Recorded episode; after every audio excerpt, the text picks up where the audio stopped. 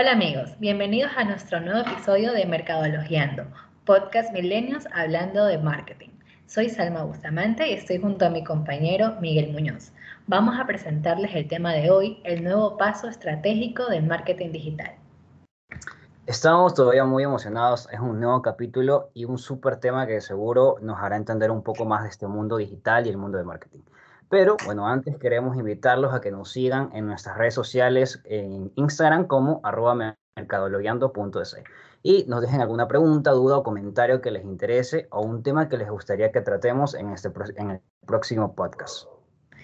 En esta nueva sesión, nuestro invitado es Luis Felipe Almeida, director general de Lead Agencia Digital y socio fundador y gerente general de Sapi Store. Pero vamos a dejar que nuestro invitado se presente y nos cuente cuál es su experiencia digital y laboral. Hola Luis Felipe, ¿nos puedes contar un poquito más sobre tu experiencia? Eh, hola Salma, buenas tardes Miguel Ángel, qué gusto saludarles, gracias por el espacio, saludos a todas las personas que nos escuchan. Eh, mi nombre es Luis Felipe Almeida, trabajo en marketing digital ya eh, un poco más de 10 años eh, como agencia, asesorando a, empresas de diferente, diferente índole, diferentes industrias y como, como propietario de una tienda en línea que ya va un poco más de un año en el mercado, que es una empresa nueva, pero involucrados ya totalmente de cabeza también en la parte del, del comercio electrónico. Sí, ese es, es un poquito mi perfil profesional y mi experiencia. Wow. Bueno, muchas gracias eh, por, por, darnos la oportunidad de poder conversar el día de hoy.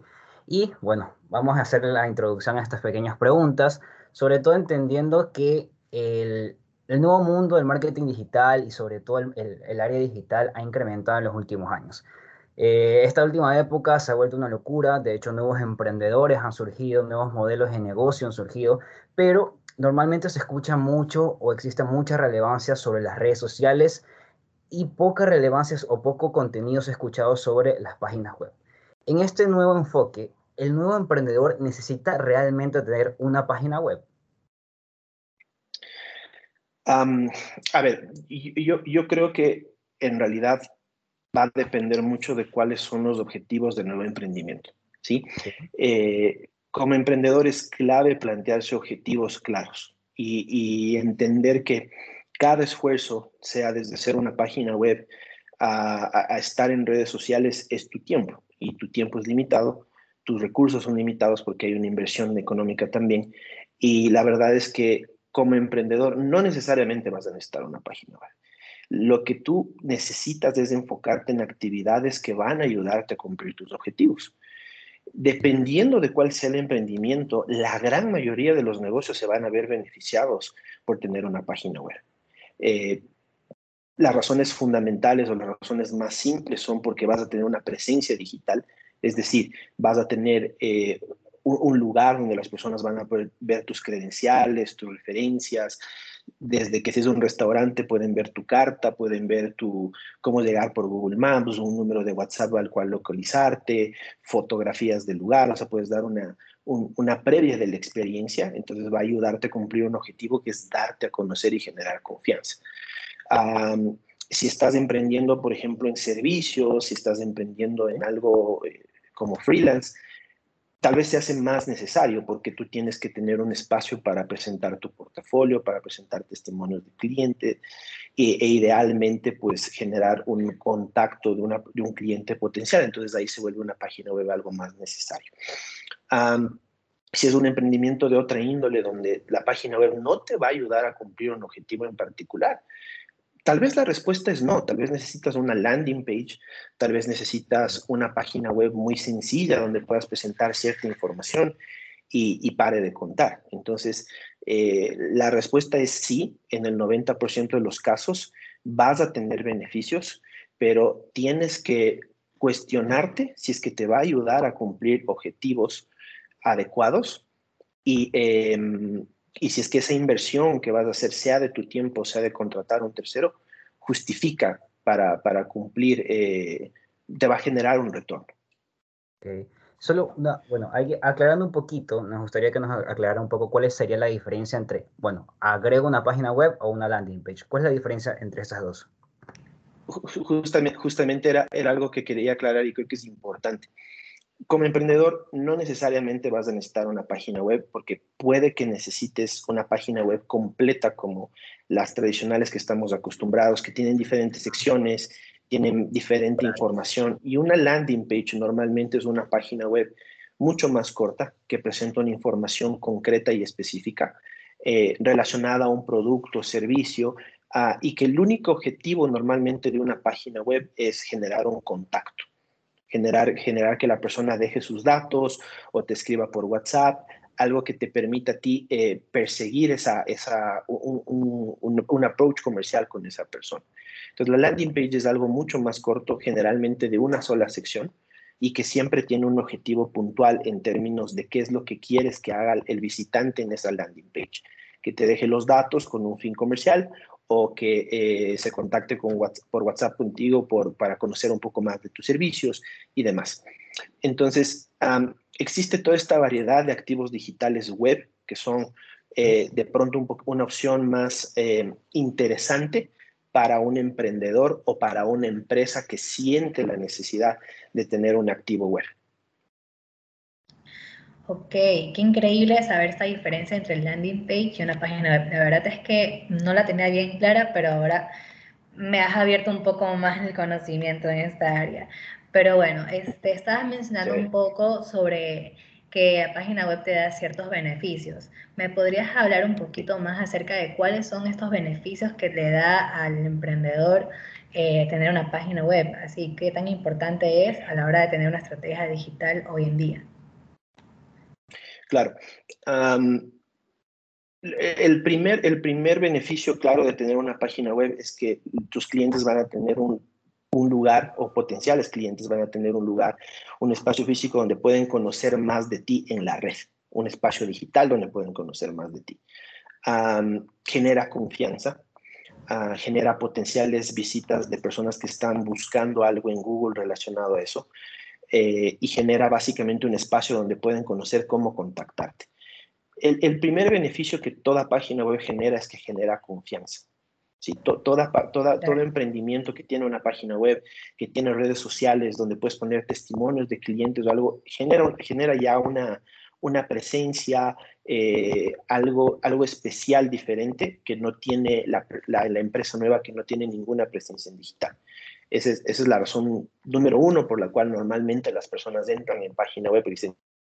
Es como que te da un nivel más como que es como que te da un nivel más de profesionalismo, ¿verdad? A la hora de tener un emprendimiento, cuando tienes una página web es como que es como que tipo tu imagen. Correcto, correcto. Lo, podemos ver de esa forma, digamos, es un tema de, marca, es un tema de generación de confianza, de, presencia, digamos, tener una página web o, que puede ser una página web sencilla, no, no, tiene que ser una página web eh, compleja, tiene que ser, tiene que ser algo que esté alineado a tus objetivos.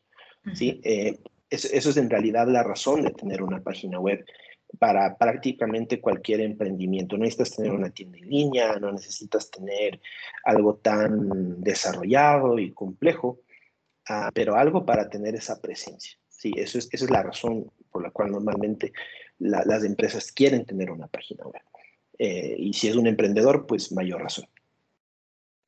Claro, igual en, en toda esta área digital, lo que mayormente sobresale es aquel que genera más confianza o la probabilidad de compra es mucho más alta cuando, cuando tienes mucha más confianza hacia una marca. Y esto puede generarse también por tener al menos una presencia digital en, en las páginas web. Claro, reduces el riesgo, el riesgo de, de, que algo sea falso, por ejemplo. Ya al ver tu página web es como que te genera la confianza, ok, ya, es un negocio así establecido, tiene sus contactos, tiene la información, entonces reduce ese riesgo de compra, como así decir. Claro. Y, otra cosa que tenemos que pensar es que cada vez los usuarios son más digitales. Conforme son más jóvenes, para nosotros el, tema digital fue algo que tuvimos que adaptarnos a algunas personas, para otros fue algo con lo que nacimos, pero para esta generación todos googlean algo, todos están en redes sociales, no, no hay persona joven de, que, sea ya, que ya tenga un poder adquisitivo millennial o centennial que no sea digital. Entonces, eh, definitivamente tienes que tener un espacio donde te puedan conocer si es que aporta a tus objetivos, que, como, insisto, la gran mayoría va a ser el caso, pero tenemos que insistir eh, un poco en el primer punto. O sea, primero es, ¿qué objetivo mío me va a apoyar el tener una página web? ¿Qué objetivos voy a lograr conseguir a través de tener una página web o una landing page? ¿Sí? Eh, entendiendo esta diferenciación. Y, lógicamente entender que es algo que cada vez va a ser más necesario y, y, más común, porque el tema digital lo único que va a hacer es va a seguir creciendo, va, va, a migrar de plataformas, va a migrar de formas, pero va a continuar. Claro. De hecho, ya ni siquiera basarnos en algún estudio, sino ver en la realidad que nos rodea, que ya la mayoría está, su primer, en primera instancia, antes de acercarse a una empresa, va a buscar, lo va a buscar en redes sociales, a buscar la página web, dónde se ubica, cuántos años de experiencia tiene y todo eso en un clic puede conseguir esa información que ya te hace diferenciar de otra competencia. De hecho, Miguel Ángel, lo, que tú dices es, eh, muy importante y tiene que ver con lo que decíamos, con generar confianza. Google, eh, cuando habla de, de, publicidad en buscadores, habla, tiene un término bien interesante que es el momento cero de la verdad. Hay un concepto en marketing que ustedes conocen, que hay diferentes momentos de la verdad eh, para, para un cliente. Si Uno es el momento que ya tiene que pagar, por ejemplo, cuando pasa de ese interés a una acción. Eh, el, otro, el primer momento de la verdad se suele llamar a cuando toma una acción en relación a eso, es decir, voy a buscar, eh, voy a ir a la tienda, voy a, voy a averiguar precios. Este momento cero de la verdad es cuando estás buscando información. Tal vez ni siquiera sabes qué necesitas, pero buscas los síntomas, eh, buscas, por ejemplo, cómo aliviar la fiebre e-, en un bebé, una madre primeriza. Ese es un momento cero de la verdad. No está buscando tempra, baby, específicamente. No sé si existe, ese producto, ¿me entiendes? Pero está en un primer momento, la verdad, en el cual está con un punto de dolor específico que tú puedes satisfacer como emprendedor con un producto, con, con un servicio, y es el primer momento, es, es, el momento cero de la verdad. Momento en el cual eh, tú puedes decirle, oye, si tu, si tu bebé está con, con, con síntomas de fiebre o algo, eh, yo tengo el producto ideal o, o, yo soy el doctor ideal para solucionarlo. ¿Entiendes? Tal vez no está buscando en ese momento doctor, tal vez no está buscando eh, el producto, pero, pero de pronto tú lo solucionas, tú tienes algo que soluciona eso. Entonces, esa es la magia de tener una página web si es que puedes aprovechar esos momentos cero de la verdad y apoyan tus objetivos, definitivamente deberías tener una página web y una estrategia detrás para que esos, esas personas lleguen a tu sitio web o una landing page adecuada. Entonces, eso, es, eso, es, un poquito el, el, razonamiento, digamos, y por, por, qué las páginas web suelen ser tan, eh, yo los llamo activos digitales, o sea, en, en, general nosotros no les llamamos a, las redes sociales o a esto eh, por un nombre que no sea activos digitales. Tienen que ser esos activos que produzcan para ti, que te produzcan contactos, que te produzcan negocio, que te produzcan branding, algo, pero tiene que producirte algo. Qué interesante término. De hecho, antes era difícil conversar con algún, bueno, empresario o emprendedor y que tome esta página web como un activo digital. Actualmente ya se lo puede denominar como activo digital de la empresa. Pero bueno, aterrizando, eso me surge también varias preguntas adicionales y una sería, ¿cómo estas personas que no tienen conocimiento sobre la página web pueden llegar a tener alguna página web o alguna landing page y qué herramientas recomendaría para todas estas personas que están prácticamente con cero conocimiento? ¿Te refieres cero conocimiento, tu producto o servicio a tu emprendimiento? y no, que no en realidad, tienes una página web o cómo no sabe cómo poner alguna página web, por ejemplo. Okay. O algún empresario. Ajá. Ok. Eh, existen varias opciones, um, digamos, gratuitas o, o, o, de costo muy bajo que puedes utilizar para tener una página web sencilla como Wix.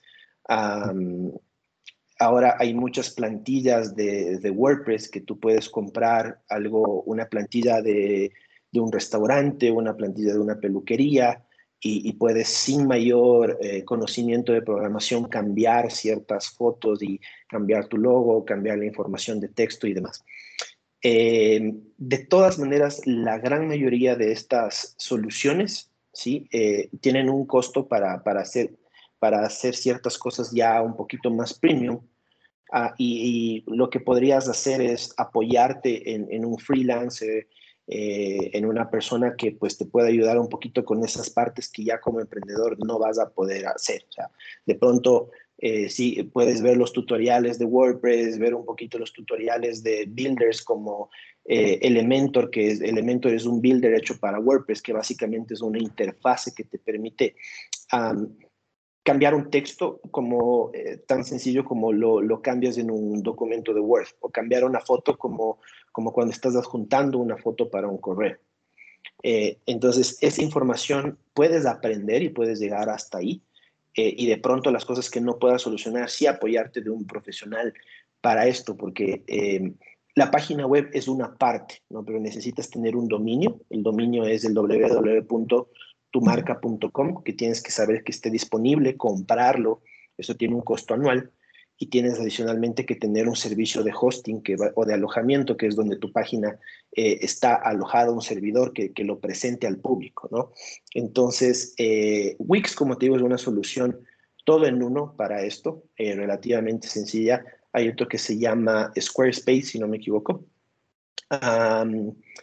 Y tienen su nivel, digamos, de complejidad. Algunas son un poquito más fáciles, más sencillas que otras pero yo exploraría esos, esos, esos tres, tres, tres eh, digamos, opciones, vería cuál es un mejor fit para mí y, me enfocaría tal vez en contratar a un freelancer que me ayude con las cosas que ya definitivamente se me, se me escapen de las manos. Claro, está muy bueno ese, esos tips para buscar esas herramientas y las personas que en serio no tienen como que experiencia en una página web eh, iniciar por ahí, o sea, el primer paso es lo que cuenta. Y eso estabas mencionando, me llamó bastante la atención lo de los activos digitales. Yo creo que hay mucha gente que también que hacen páginas web y no las alimentan, o sea, las dejan como que ahí sin darle movimiento alguno. Entonces, para ti, ¿cuál es la clave para que una página web tenga éxito? O sea, ¿cómo, cómo debemos manejar ya? Te creaste la página web y de ahí, ¿qué viene después de eso? Claro, bueno, eh, la página web es básicamente eh, una, una, cara, digamos, o una, un elemento dentro de una estrategia digital, ¿no? Ah, la página web, bueno, primero tiene que cumplir ciertos criterios importantes, tiene que ser responsive design. al sol de hoy, mira, por ejemplo, en SAPI nosotros tenemos, que es nuestra tienda en línea, nosotros tenemos eh, entre el 60 y el 80% de las visitas que tiene la, nuestra página web son desde celulares. Eh, ¿Qué quiere decir eso? Básicamente que una página web que no tiene un diseño mobile friendly, o sea, que se vea bien en celulares, pues básicamente estás desperdiciando el 80% de tus visitas. Y eso suena un poco como un tema más de forma, pero a la final del día, si es que tú invertiste en tráfico a tu sitio web y llegaron eh, mil personas y mil, 100 personas, para hacer números sencillos, ¿no? 100 personas te costó 100 dólares que esas 100 personas visiten, 80 dólares de eso, o sea, el 80% de personas que van a llegar a través de un celular, lo más probable es que ni siquiera van a continuar en la navegación porque no tienen una experiencia friendly. Claro. ¿qué, quiere decir? Que pediste el 80% de tu inversión. Entonces es determinante que tu página web se, se vea bien en celulares. Claro. Sí, de hecho, incluso, no sé si les haya pasado en algún momento, pero sí es molesto cuando ingresas a una página web y no te puedes mover como que con tanta facilidad y, enseguida cambias. Y ya ni siquiera te interesa abrir, la computadora, entrar, poner otra vez la página, porque ya pierde el encanto. Claro. Claro, claro. Pierdes ese primer contacto. Eh, la otra es, o sea, que, que, no cargue rápido. Si no carga rápido, igual la persona va, va va a salir, no va a continuar navegando. y, que, y, que, sea fácil de navegar, como tú mencionabas. Entonces, que, sea, que tenga un menú eh, fácil de revisar, que sea intuitivo, todo eso, todo eso va a ser importante.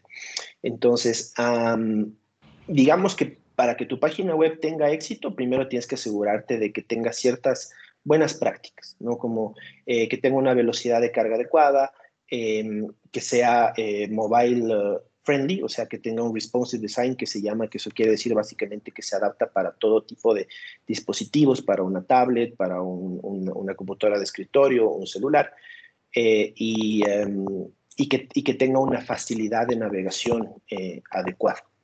Eh, eso es en cuanto a la página web. De ahí, algo un poquito más profundo es la optimización de buscadores. eh, porque hay dos formas de, o, dos, digamos, grandes grupos de fuentes de tráfico para, para, mm, para una página web. O sea, ya tengo mi página web, está perfecta, eh, está optimizada, es, fácil de navegar, pero no sirve de nada si no te llega nadie, ¿no es cierto?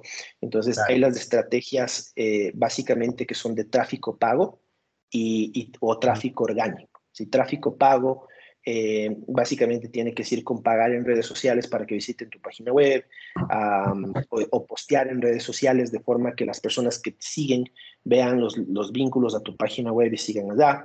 Eh, en su defecto, eh, también tenemos el tráfico orgánico y esto tiene que ver un poquito con la optimización de buscadores.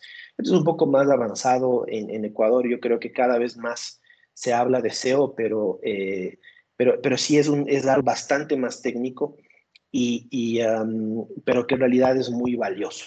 Volviendo un poco a tocar el tema del momento cero de la verdad, eh, si es que tú estás ofreciendo cualquier producto o servicio que la gente tiende a buscar en, buscadores, valga la redundancia, en Google, buscar tu producto, tu servicio o algún punto de dolor relacionado a lo que tú puedes solucionar, una manera eh, interesante de hacerlo es obviamente a través de pago, que es una estrategia de, SEM, que se llama Search Engine Marketing, que es pagar eh, las, por, por, esas palabras clave que te interesan, pero qué mejor que no pagar y hacerlo de forma orgánica, es decir, que cuando alguien eh, esté googleando tu producto, tu servicio, tú seas la primera opción, que salgas en primer lugar. Eso se logra a través de SEO, Search Engine Optimization, y es algo que es, es un proceso de mediano largo plazo y que especialmente cuando eres un emprendedor, estás empezando, entonces tienes un dominio nuevo, una página web nueva, probablemente poco contenido. Y en realidad todos son esos factores, todos los mencionados anteriormente son factores que Google toma en cuenta. Un dominio de, de años, eh, que, una página web que tiene bastante contenido y bastante trayectoria, todo eso eh, eh, ya suma para que Google lo tome y lo ponga en los primeros lugares. Entonces, como, como emprendedor, uno tiene que enfocarse mucho en saber qué palabras clave puede aprovechar eh, dentro de su, de su contenido, dentro de su blog, dentro de su optimización de SEO para llegar a esas palabras clave y tal vez enfocarse en lo que se llama long tail SEO. ¿sí? Esto es un término un poco técnico, pero les voy, a, les voy a explicar con una anécdota. Cuando yo empecé mi emprendimiento eh, de marketing digital, yo tenía un cliente en Ambato y esta persona vendía celulares. Y en ese tiempo salió el iPhone 6, el iPhone 6 era la novedad, uh, y él ya tenía el iPhone 6 de venta aquí en Ecuador. Pero lógicamente eh, era muy difícil para mí, emprendimiento pequeño, frente a y el emprendimiento pequeño, que era mi cliente, competir, imagínense, nada más ni nada menos que contra Movistar y Claro. Entonces, cuando él me dijo, mira, quiero AdWords, quiero salir primero, quiero, quiero, quiero, necesito esto, fue un reto realmente súper fuerte y súper interesante porque cómo le ganas a, es medio como que David contra Goliath, ¿no? Entonces, ahí entra un poco lo que se llama long tail SEO. ¿Cuál es el long tail SEO? Es básicamente enfocarte en esas palabras clave que de pronto la competencia no está enfocada se habla de que eh, hay, una, hay una regla de Pareto, ¿no? es decir, el, 80% de, de, los anunciantes buscan el 20% de las palabras clave. Pero hay un otro 80% que en realidad son búsquedas de volumen menor y más específicas, pero que tú puedes aprovechar dentro de tu estrategia. Entonces, eh, él quería, yo quiero vender el iPhone 6, yo quiero vender el último Samsung, que no me acuerdo en ese tiempo cuál era. Y lógicamente, Movistar y, Claro estaban ahí, iPhone 6 Quito, pagando durísimo, pautando durísimo con un presupuesto probablemente con dos ceros más que el nuestro. Entonces, no íbamos a ganar nunca, ¿entienden? Entonces, lo que hicimos fue empezar a buscar ese long tail SEO. Es decir, hicimos un análisis de las palabras clave y nos dimos cuenta de que había muchas personas buscando, por ejemplo, celulares baratos con Wi-Fi una, palabra clave que tú nunca te hubieras imaginado. ¿ya? Entonces, ¿qué hicimos? Aprovechamos de esa palabra clave, nadie pautaba ahí, ¿sí? Y cuando, y cuando empezamos a tener un poquito más de posicionamiento, a pesar de que, la, de que, claro, Movistar estaban igual pautando en celulares de venta, por ejemplo, pero nosotros teníamos celulares baratos con Wi-Fi de venta. Tener una palabra clave más de long tail, ganábamos. Ganábamos en, la puja y ganábamos en función al contenido y a la optimización y logramos aprovechar todas esas otras palabras claves que la competencia, los grandes, no estaban.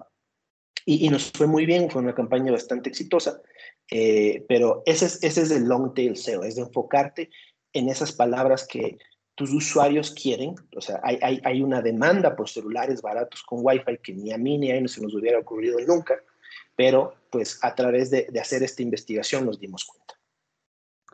Claro, es básicamente es competir estratégicamente por francos, y no, no ir directamente contra un monstruo de mercado, sino buscar alternativas y nichos muy específicos que nos permitan generar ventas. Correcto, correcto. Increíble. Y ahí me salta una duda, ¿cómo, cómo encontraron estas palabras clave? Porque igual el mundo digital es súper grande, e, es increíble las palabras que se pueden encontrar, pero ¿cómo se encuentran estas palabras clave? hay, una herramienta de, Google, cuando en, la misma herramienta en la que tú haces tus anuncios, tienes una herramienta que se llama planificador de palabras clave. ¿Sí? Eh, básicamente lo que haces es entrar a este planificador y empiezas a, hacer búsquedas, a, pedirle a Google que te haga un análisis en relación a determinadas palabras claves que tú conoces de tu competencia. Em, para darles un ejemplo, con, una, marca que, que, algún momento quisimos hacer una, asesoría, empezamos a, buscar, era una marca, eh, lo, voy a decir, no creo que tengamos problema, pero era Tonguas, ¿sí? de, de, Diven, porque es un, es un cliente nuestro. Y, la verdad, Tonguas tiene la, la, característica de que es ginseng, realmente es un, es un multivitamínico. ¿sí? O sea, es, es, es, es lo que se, digamos, esa es la formulación, es algo para darte un, un shot de energía, ¿ya? Pero mucha gente lo, lo, lo, lo, asocia con el tema del chuchaki. Entonces, tú vas a esta herramienta, pones tonguas, pones eh, energizante, y, la herramienta básicamente te va sacando un montón de búsquedas relacionadas en función del comportamiento del usuario. Hay que recordar que todo lo que tú googleas, todo lo que buscas, el comportamiento, o sea, por ejemplo, si tú googleaste eh, energizante y después te vas a otra página relacionada a, tu búsqueda, es decir, por ejemplo, mejores energizantes naturales. Todo eso queda en un árbol de navegación. O sea, Google sabe que después de que tú googleaste energizantes, googleaste energizantes naturales y, a, y algo por el estilo entonces quedan dentro de un árbol de, búsquedas, de un historial de búsquedas que Google de alguna forma logra sintetizar en esta herramienta. Entonces, cuando empezamos a hacer la búsqueda de esta, de esta marca, nos dimos cuenta de que muchas personas decían, tonguas buscaban tonguas para el chuchaqui o tonguas para la resaca, eh, tonguas después de farrear, ¿se puede o no se puede? ¿Me entiendes? Entonces había un gran nicho ahí y nos, y nos dimos cuenta de cómo la gente conoce al producto, que era algo que el cliente ya sabía, pero lo pudimos validar y más que nada cuantificar, es decir, eh, cuántas personas están buscando tonguas en relación a multivitamínico y energía y cuántas tonguas en relación a resaca, chuchaqui, etc. Entonces, es, es, es, una herramienta de Google que se llama planificador de palabras claves, muy sencilla de, de darte de alta, pero obviamente tienes que saber manejarle y, y, entender la data que te presenta y, y, saber más que nada llegar a conclusiones, que es lo, importante. Ok, muy bueno, muy bueno en serio esos ejemplos que nos diste. Eh, mira, estabas hablando un poco sobre posicionamiento orgánico, ¿no? ¿verdad? Eh, posicionamiento web orgánico.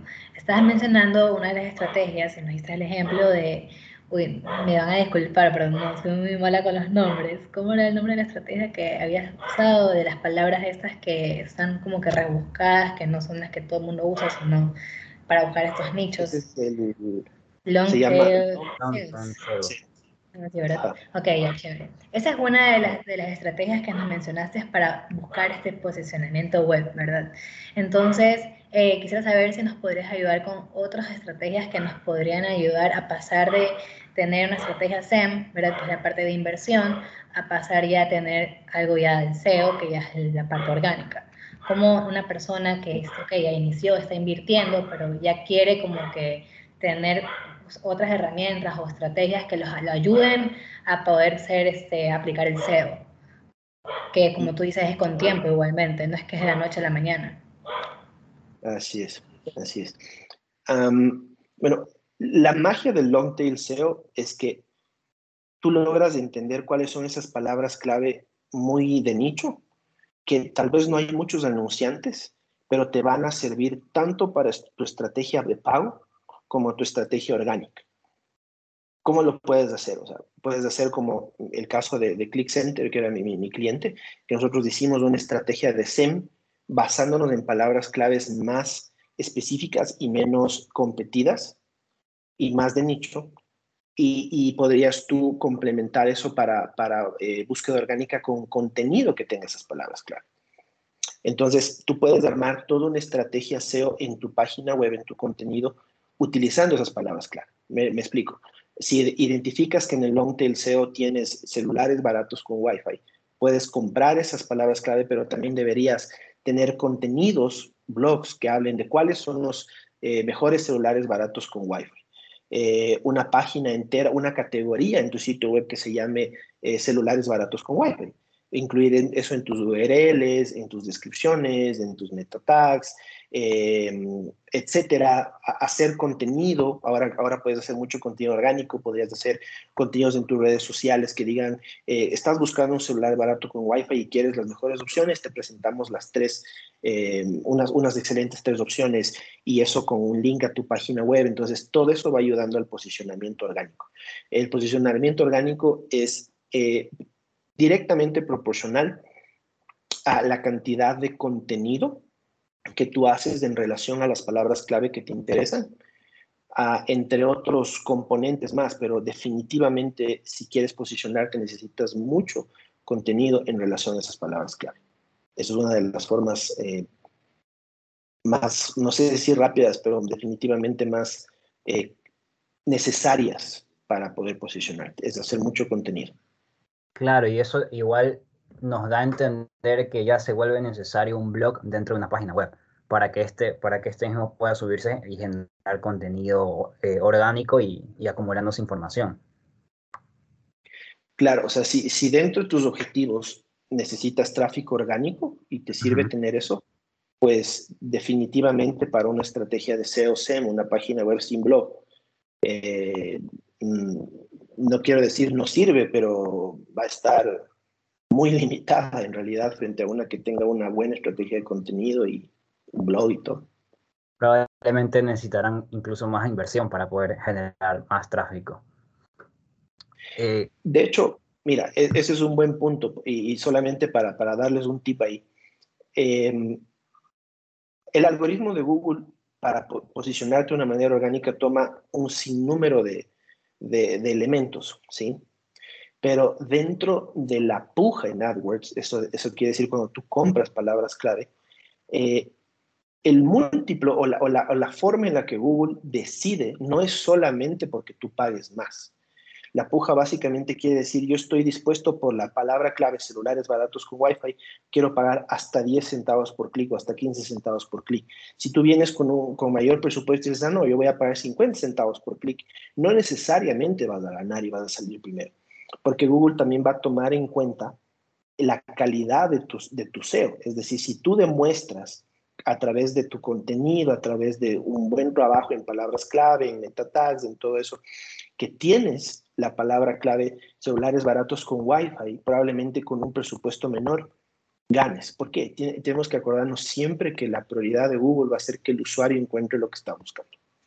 Entonces, si una página web que tenga mayor cantidad, esa, esa, mayor cantidad de repetición de esa palabra clave, mayor tiempo, etcétera, etcétera, etcétera, puede ganar y puede, puede estar en los primeros lugares de SEM sin tener un presupuesto más agresivo. Entonces, es otra razón por la cual es importante pensar en buen contenido y, y recurrencia en el contenido. Claro, es una mezcla entre estas dos estrategias. Pero ya pasando de plantear estrategias, al final siempre que se quiere mejorar algo hay que medirlo, hay que ponerlo en datos. ¿Cómo podríamos medir si nuestra, si nuestra estrategia está funcionando y cuáles son esas métricas que recomendaría para poder analizar estos datos en las páginas web.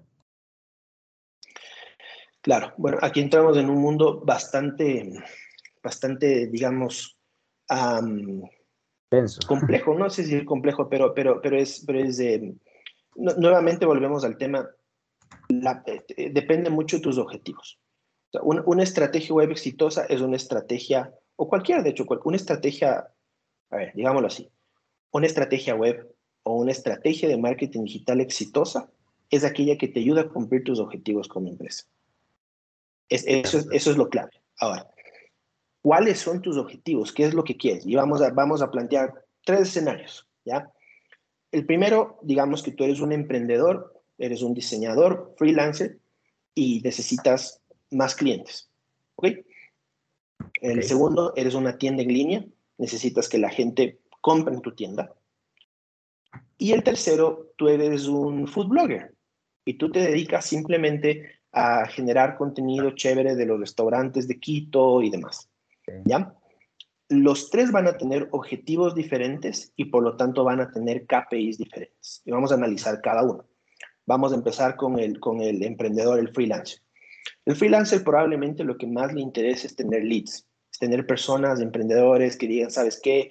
Quiero un nuevo logo, quiero que me diseñes esto, etcétera, etcétera, etcétera. ¿Qué tiene que medir él? Tendrá que medir dentro de su estrategia eh, fundamentalmente la cantidad de leads que le están llegando, el costo por lead y cuántos de esos leads se están transformando en clientes. Esa deberían ser las, los tres KPIs que debería estar midiendo absolutamente todo el tiempo. ¿Ok? Para, para entender un poco cómo funciona esto, ¿sí? Si yo invierto 100 dólares, en, vamos, a, vamos a ver, por ejemplo, en Google, en redes sociales, 100, 100 dólares, digamos, tú me traen 100 clics, esto quiere decir que el CPC, el costo por clic, es un dólar, ¿no es cierto? O sea, cada, cada clic me costó un dólar porque invertí 100 y tuve 100 visitas a mi página web. Mi costo por clic, mi CPC es un dólar. Pero no necesito clics, yo necesito leads. Entonces tengo que saber de esos leads cuántos en efecto dejaron su, su, su número telefónico, un contacto, algo. Vamos a asumir que es el 10%. Eso quiere decir que de los 100 visitantes, 10 personas dejaron sus datos. Entonces, como son 10 personas frente a 100 dólares que invertí, mi costo por lead es 10 dólares. ¿Ok? Entonces, mi costo por lead es de 10 dólares. Ahora, si de esas 10 personas, eh, tan solo eh, una persona contrató mis servicios, eso quiere decir que mi costo por adquisición, si mi costo por adquisición es de 100 dólares. ¿Ya? Claro no quiere decir que sea, no, estoy diciendo que es bueno ni malo, pero si mi costo por adquisición de 100 dólares, yo tengo que sacar a ese cliente más de 100 dólares, si no estoy perdiendo plata, más mis costos y demás. Entonces, esas son las métricas, todas las métricas que una, en este caso, esta persona debería medir.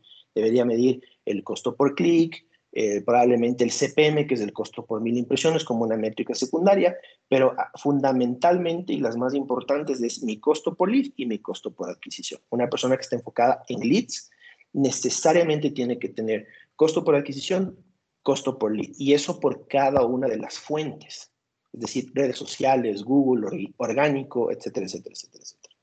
Sacamos de Ese es el primer escenario. Claro. ¿Perdón? Y, así sacamos también algo parecido a un embudo de ventas.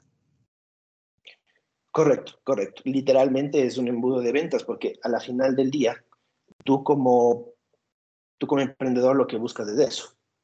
¿sí?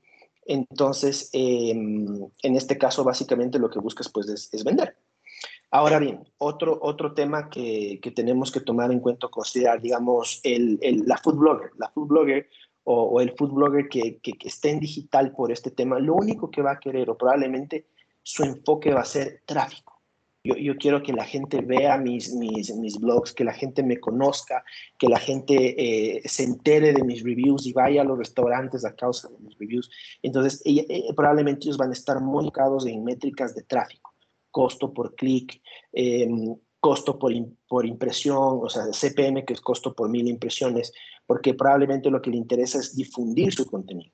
Estas son métricas clave para medios de comunicación, por ejemplo. Los medios de comunicación buscan mucho, eh, priorizan mucho tener un CPM bajo para llegar a mayor cantidad de personas, un costo por clic bajo para llegar a una cantidad eh, grande de visitantes a su sitio web, porque eso es, eso es eh, fundamental para ellos. Especialmente los medios digitales, porque los medios digitales venden eso, venden impresiones, venden la cantidad de visitantes, quiere decir mayor cantidad de inventario de impresiones para yo vender como medio. ¿sí? Eh, y, bueno, básicamente va por ahí. Entonces, hay una serie de métricas que, que, si las vamos viendo tal vez desde las más, em, un poco entre comillas en orden, es costo por CPM, el costo por mil impresiones, CPC, que es el costo por clic, eh, costo por lead, que es el, eh, básicamente el, el, el, CPL, la cantidad, el, cuánto me costó captar ya un cliente potencial, el CPA o costo por adquisición o costo por acción que se suele llamar. Esos son eh, métricas fundamentales dentro de cualquier tema de estrategia en línea y eso se puede medir a través del tema de la página web. Es importante saber eh, cuántas personas llegaron a mi sitio web ¿no? Y cuántas personas en efecto dejaron sus datos. Eh, tú me dirás, Luis Felipe, pero es que eso es una métrica de tráfico, es una meta de performance de, la estrategia de social media, de si es que está interesante mi anuncio, si es que está bueno y, no tiene mucho que ver con web. No necesariamente, porque puede ser que eh, lleves el mejor tráfico a tu página web, pero si tu página web no es amigable, tu costo por lead puede bajar. Si tu página web no se carga rápido, tu costo por lead, perdón, va a subir, o sea, va, va a bajar la cantidad de conversiones y por ende va a aumentar tu costo por lead. Sí, entonces entramos ya un poquito a métricas de, que complementan esto que son métricas de analítica web. Eh, el, tiempo de carga de mi página eh, y todas estas cosas que mencionábamos antes tienen que ser constantemente medidas porque van a afectar tus métricas de performance de pauta. Y una pregunta, ¿nosotros cómo podemos medir si lo que nosotros estamos publicando es realmente interesante para el público que nos está viendo? Único objetivo. Em, una, una, buena forma de medir el a ver, una buena forma de medir el interés de los usuarios por tu contenido es el, eh, a través del engagement.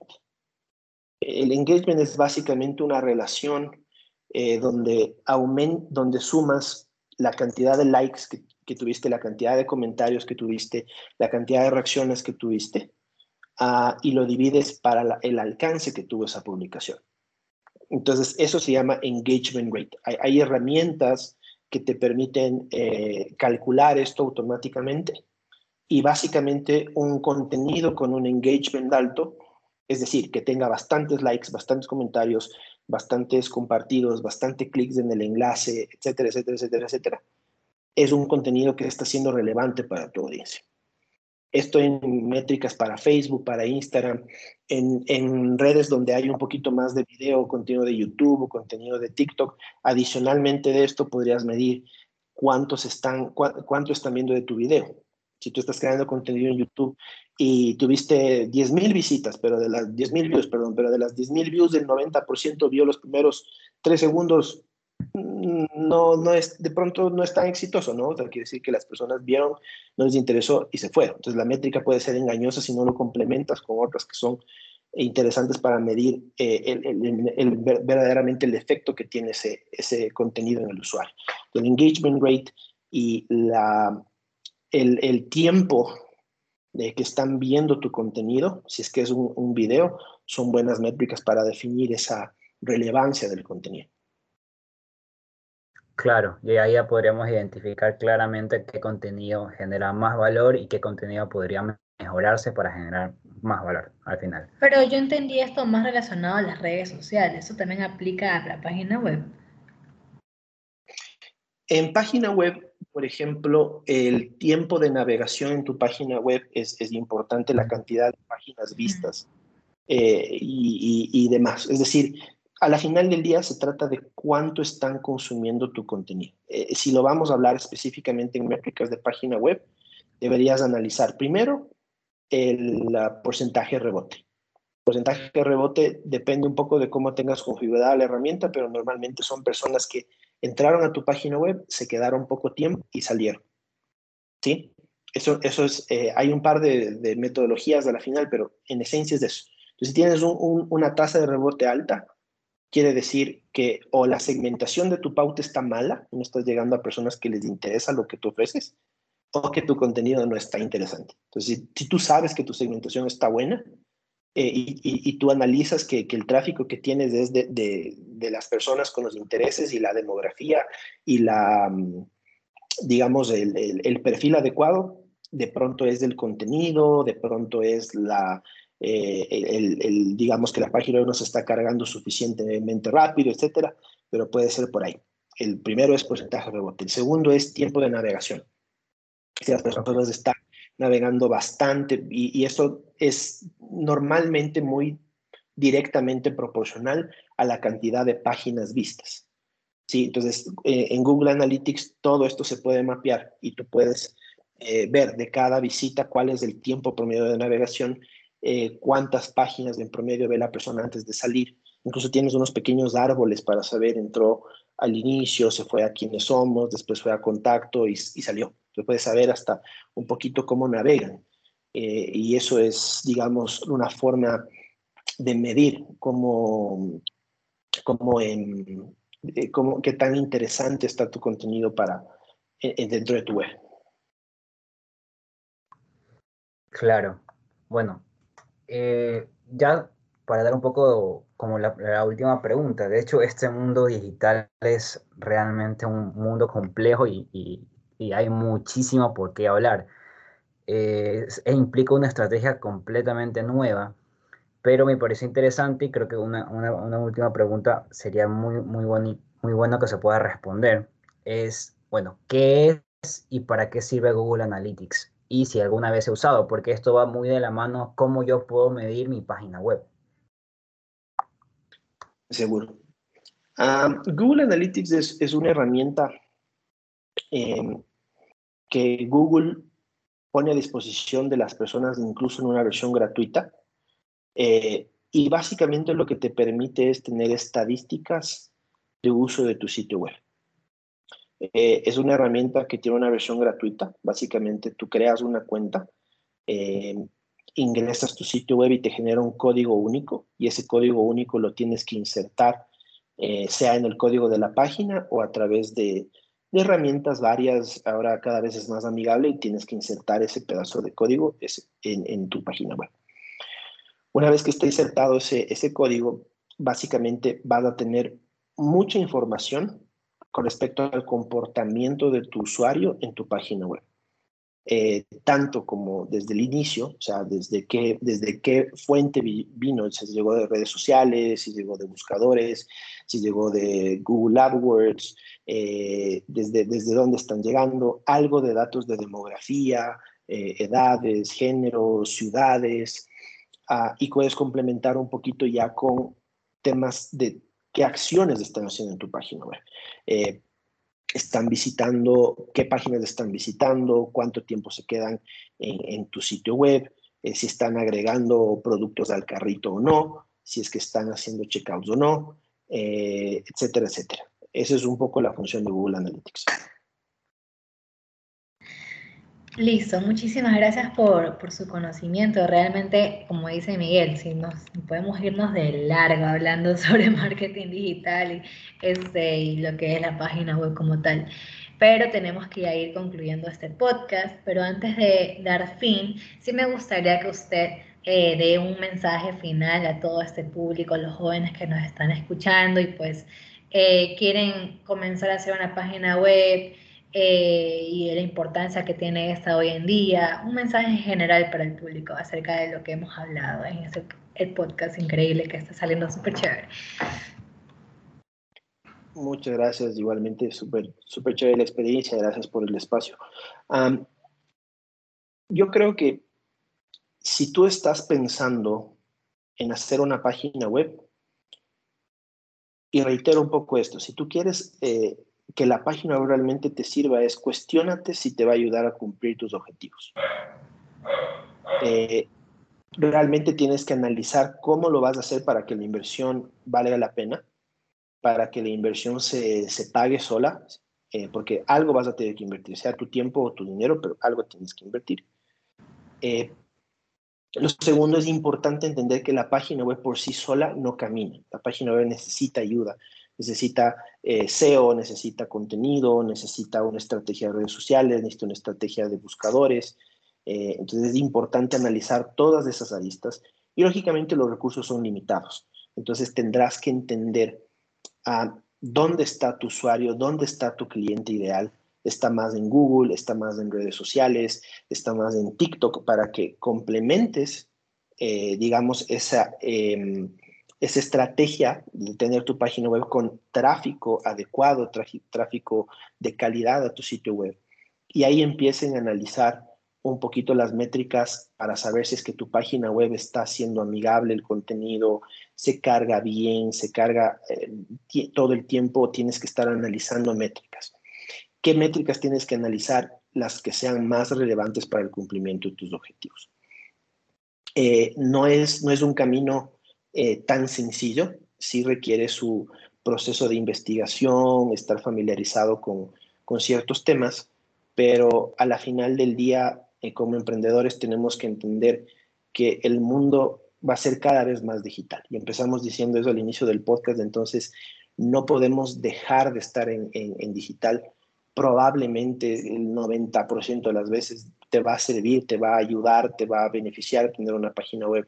Entonces, familiarícense con estos conceptos. Ahora hay cada vez más cursos gratis de Google y de, Facebook, de todos los, grandes del, mundo digital a disposición de, todos. Entonces, es importante capacitarse.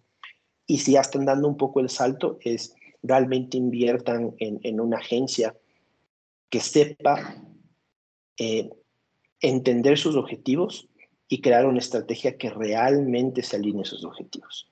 Esa es la diferencia entre una buena agencia, yo diría, no hay agencias caras ni baratas, hay agencias rentables y no rentables. La diferencia entre una rentable y no rentable es que sabe entender tus objetivos y cómo ayudarte a cumplir tus objetivos. Eso es todo.